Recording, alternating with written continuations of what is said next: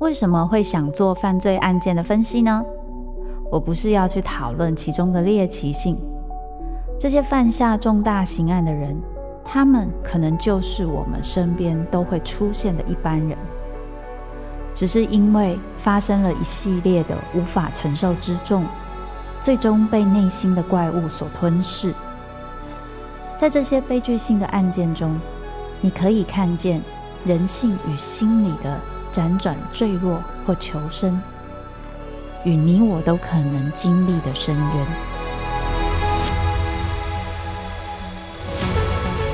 我是周慕姿，我的全新订阅节目《周慕姿读犯罪脚本》，被恶魔追逐的人，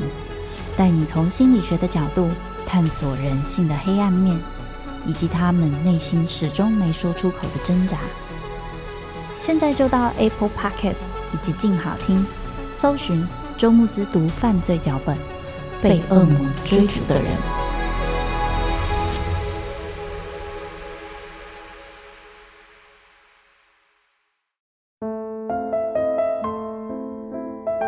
被遗弃的，寻找爱的，想回家的人。每个人生脚本背后，都有他没说出口的伤痕。周慕姿读灵魂脚本。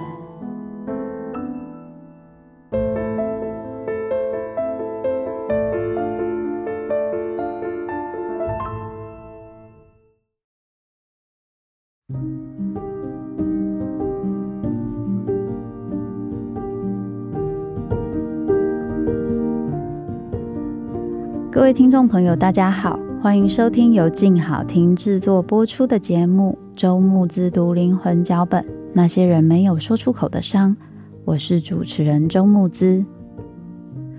第三季要开始了，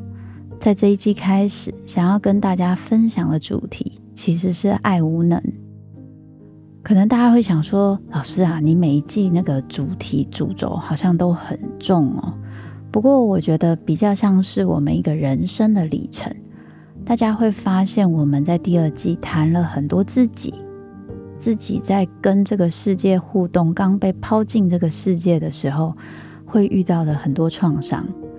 有一些书里面甚至说到，孩子从降生到这个世界，那个降生的过程本身就是一个创伤，因为他不一定要离开妈妈舒服的子宫。那是一个很安全的位置，他被拉了出来，然后他的第一个反应就是什么？就是哭。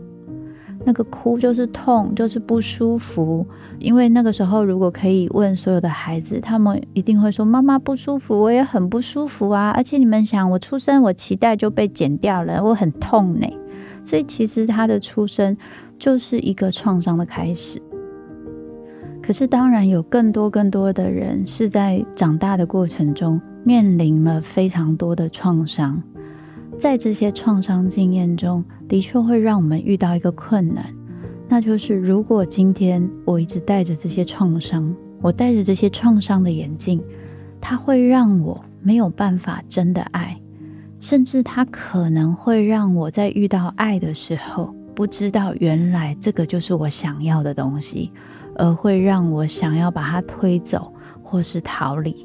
于是我们会看到很多很多的故事，他在他最想要的关系里面，却又做了一些事情去破坏这个关系。比如说，当他在一个非常有安全感的关系，他却会不停的质疑对方是不是爱他的，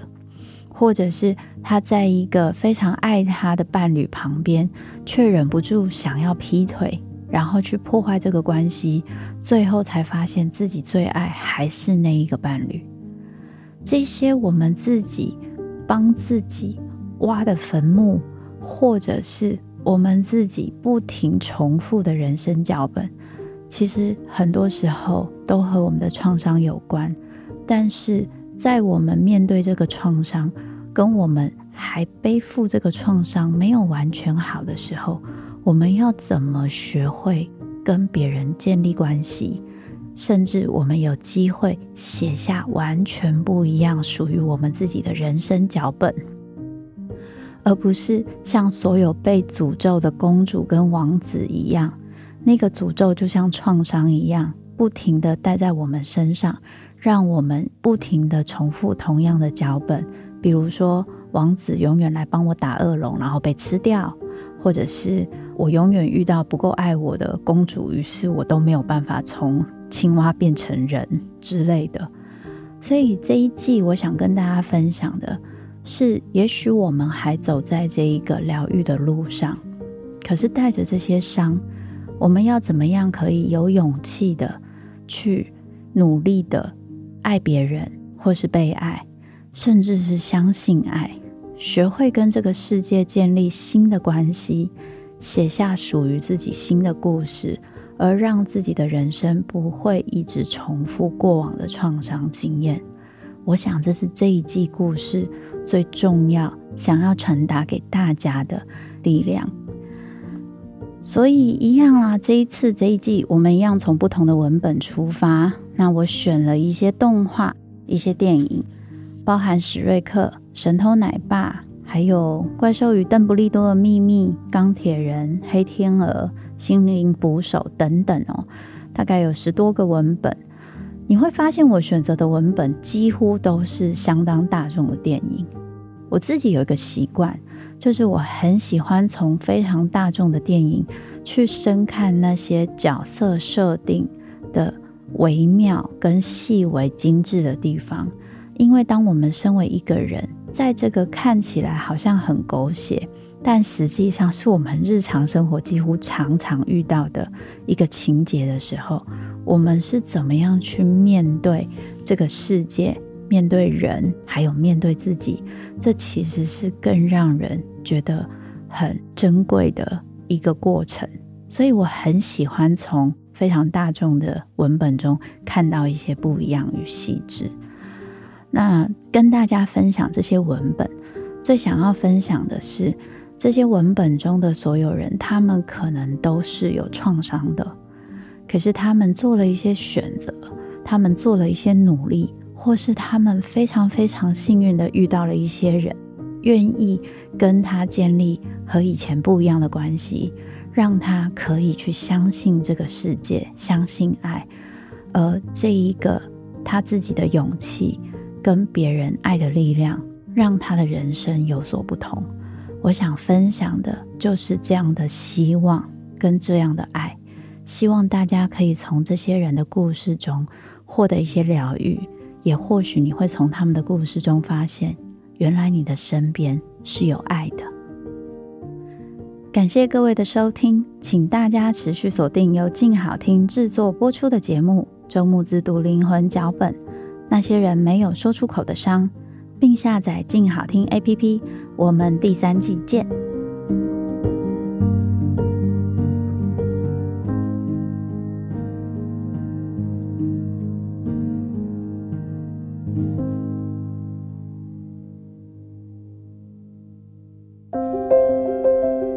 想听爱听，